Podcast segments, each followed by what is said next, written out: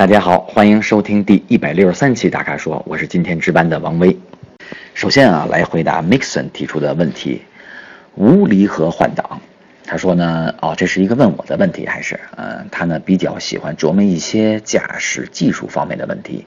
之前啊，听人说手动挡的车可以无离合换挡，自己尝试了一下啊，发现只有在退空挡的时候呢比较容易。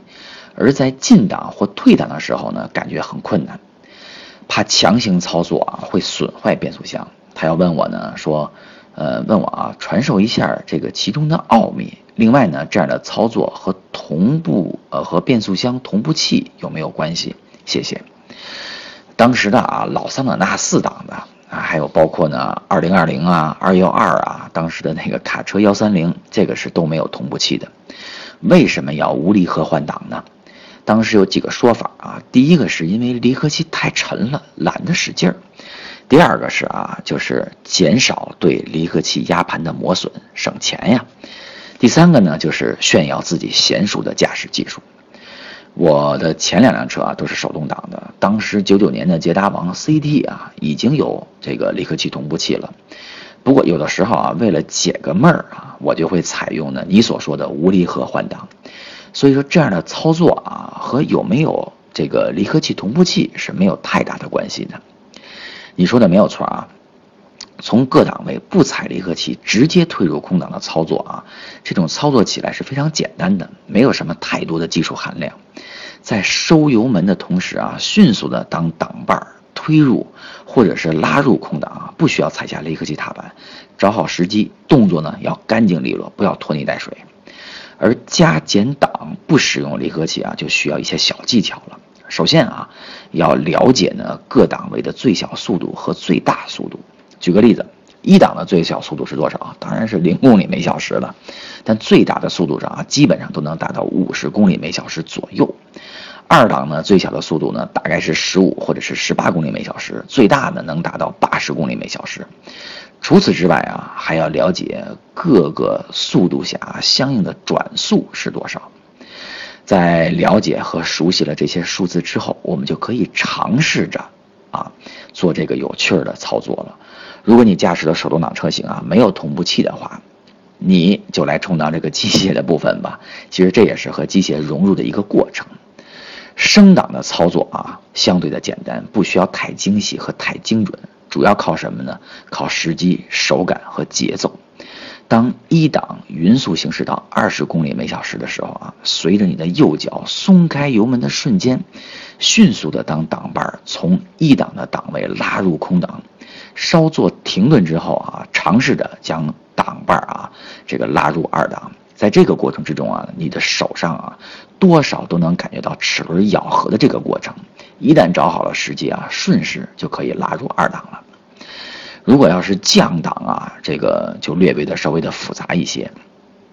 同样是松油门的时候啊，退入空档之后，迅速的轰一脚油门，让转速啊接近两千七或者是三千转左右。嗯，之后呢，等待转速回落的时候啊，顺势的呢。降低一个档位，也要靠什么？也要靠手感。车速越快啊，转速相应的就要轰得越高，这样啊才能达到同步的效果。刚开始的时候别着急，注意啊时机和手感。等娴熟之后呢，就变成条件反射了。注意啊，练习的时候要找到开阔平坦的地方练，千万不要在公共道路上练习，因为一旦手忙脚乱的时候啊，就容易发生危险了。另外呢，你问啊，强行操作会不会损坏变速箱？其实不是特别容易损坏的，因为在转速同这个转速同步的这个时候啊，你很难将档位衔接上。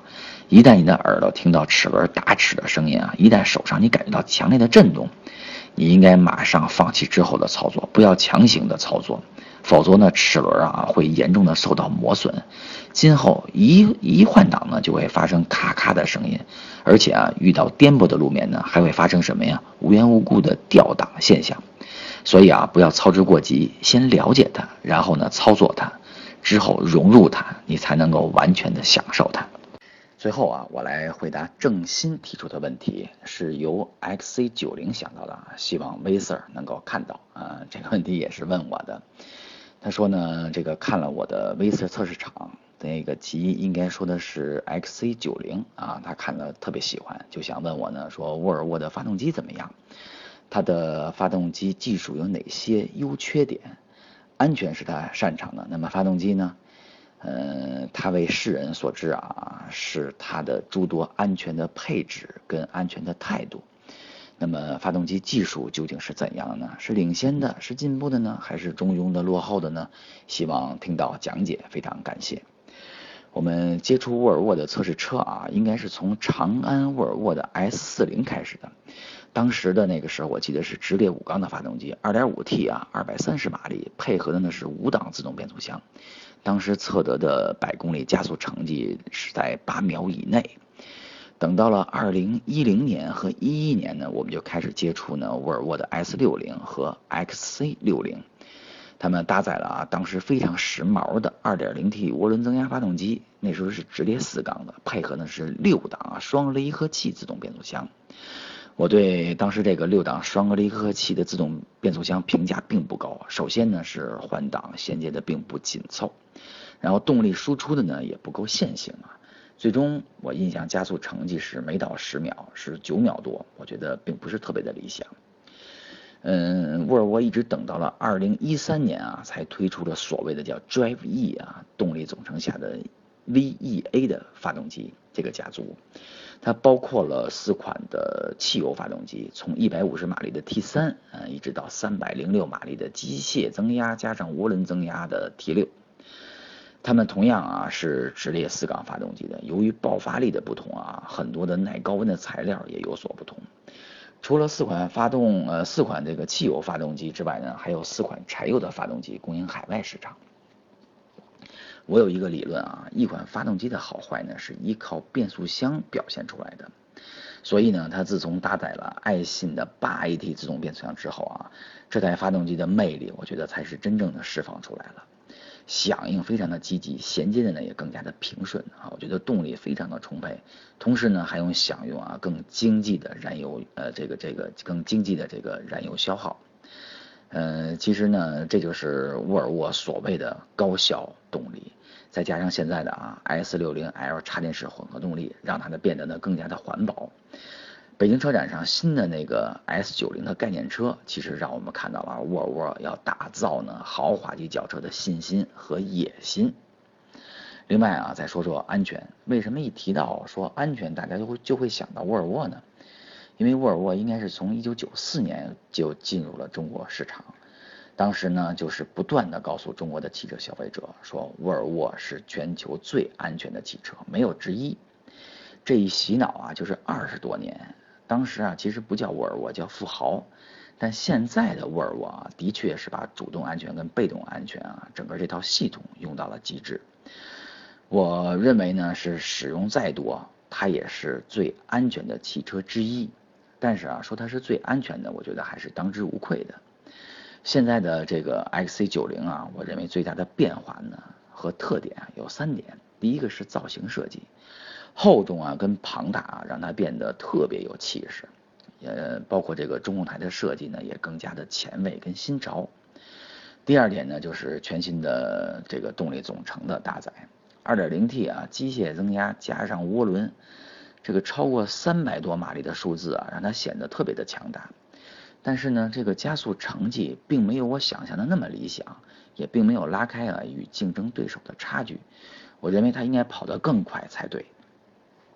第三点啊，就是它的空间也是特别的宽大，而且呢变化多端。还想再说一点啊，其实就是它对互联和智能的应用，让它在新的领域啊把自己全副武装起来。这些啊就是我对沃尔沃以及对 XC90 的简短的描述，希望呢您能满意。